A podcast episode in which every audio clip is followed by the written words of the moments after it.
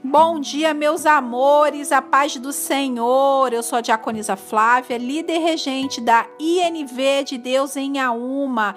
E hoje, terça-feira, quero falar um pouquinho sobre Isaías capítulo 23.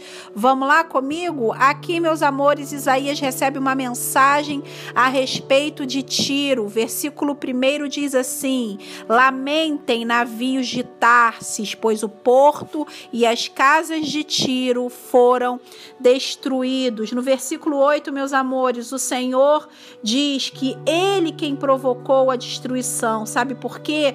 Para acabar com orgulho, vaidade e poder. Todos esses atributos que faziam com que Tiro se sentisse uma fortaleza. No versículo 11 diz: O Senhor estende a sua mão e sacode os reinos. De repente, Tiro é destruída a ponto de não não ter casa nenhuma, nem porto para atracarem seus navios. Meus amores, o Senhor diz: moradores de Tiro, cruzem o mar, deixem a sua terra. Sabe o que o Senhor está dizendo para a gente nessa manhã?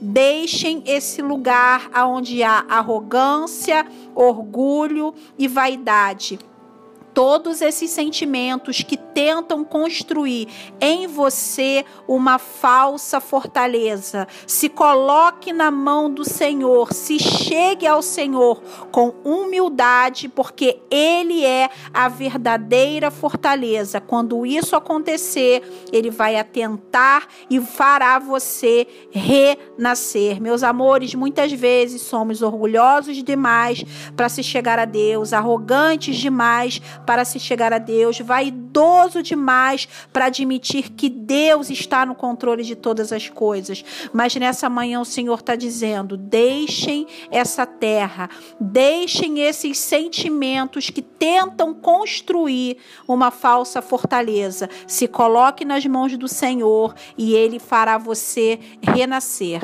Amém, meus amores? Que vocês tenham um dia cheio da presença do Senhor. Um beijo e até amanhã.